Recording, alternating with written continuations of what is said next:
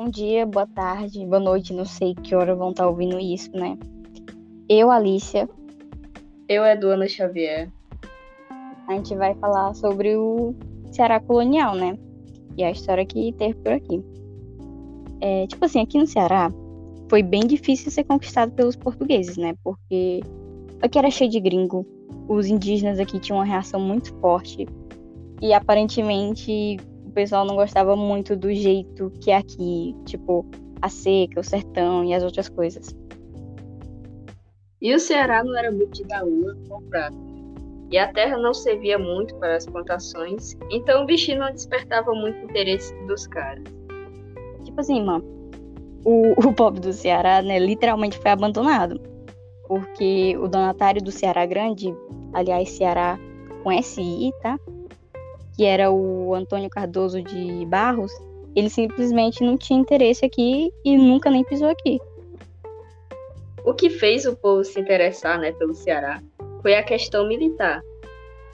Estavam muito ligados na criação de fortes contra os estrangeiros assim, teve algumas tentativas de colonização, né? E a gente vai estar tá falando elas. Assim, a primeira foi foi do Pero Coelho, que ele veio pelo litoral e o cara foi bater lá na Ibiapaba. E lá ele lutou, né, contra franceses.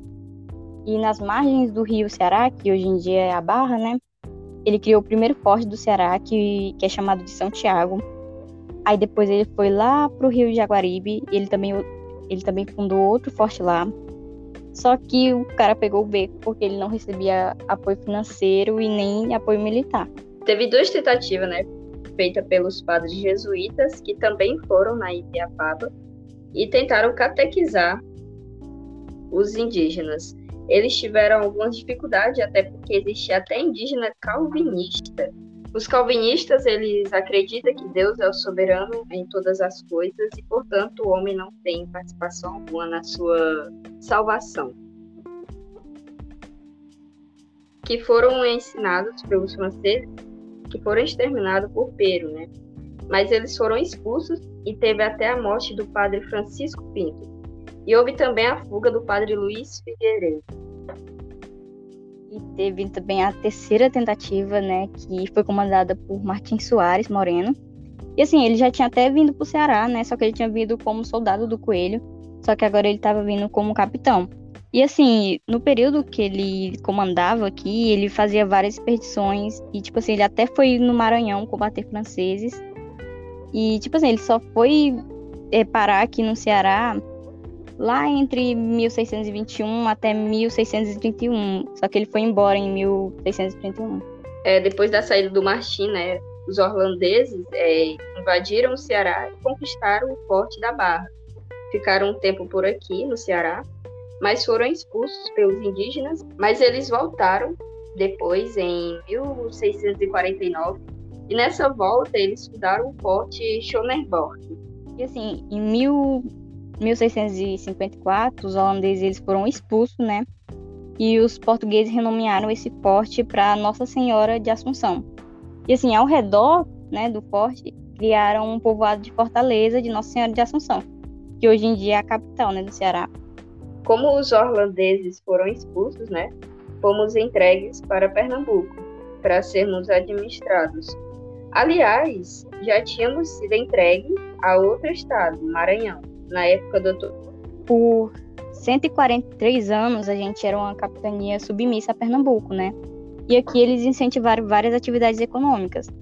A maior foi a pecuária, que porque era fácil ter terra aqui, porque o estado literalmente dava terras e o pessoal que se virasse com os índios, sabe? E aqui tinha bons rios e a gente tinha um consumidor, né, que era Pernambuco.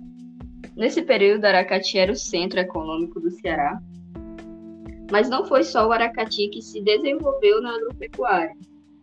Lá tinha de especial é, o Rio Jaguaribe, regiões salinas, já que o sal era caro, tinha um bom porto, canoa quebrada, e várias outras características. A Fortaleza chegava nem perto do podoro econômico de lá. Sim, em 1770, aqui no Ceará teve um boom do algodão. Isso porque estava tendo guerra entre Estados e Inglaterra, né? E nisso a Inglaterra não podia estar comprando desses outros estados, então teve que vir procurar aqui. Em todo esse período tivemos a criação de várias vilas, regiões de poder, foram elas Aquirais em 1699. Aliás, por isso alguns falam que foi a primeira capital do estado, mas foi atacada por índios. Fortaleza virou vila em 1726 e teve Aracati em 1748 tipo assim, retomando um pouco Aracati a pecuária, né?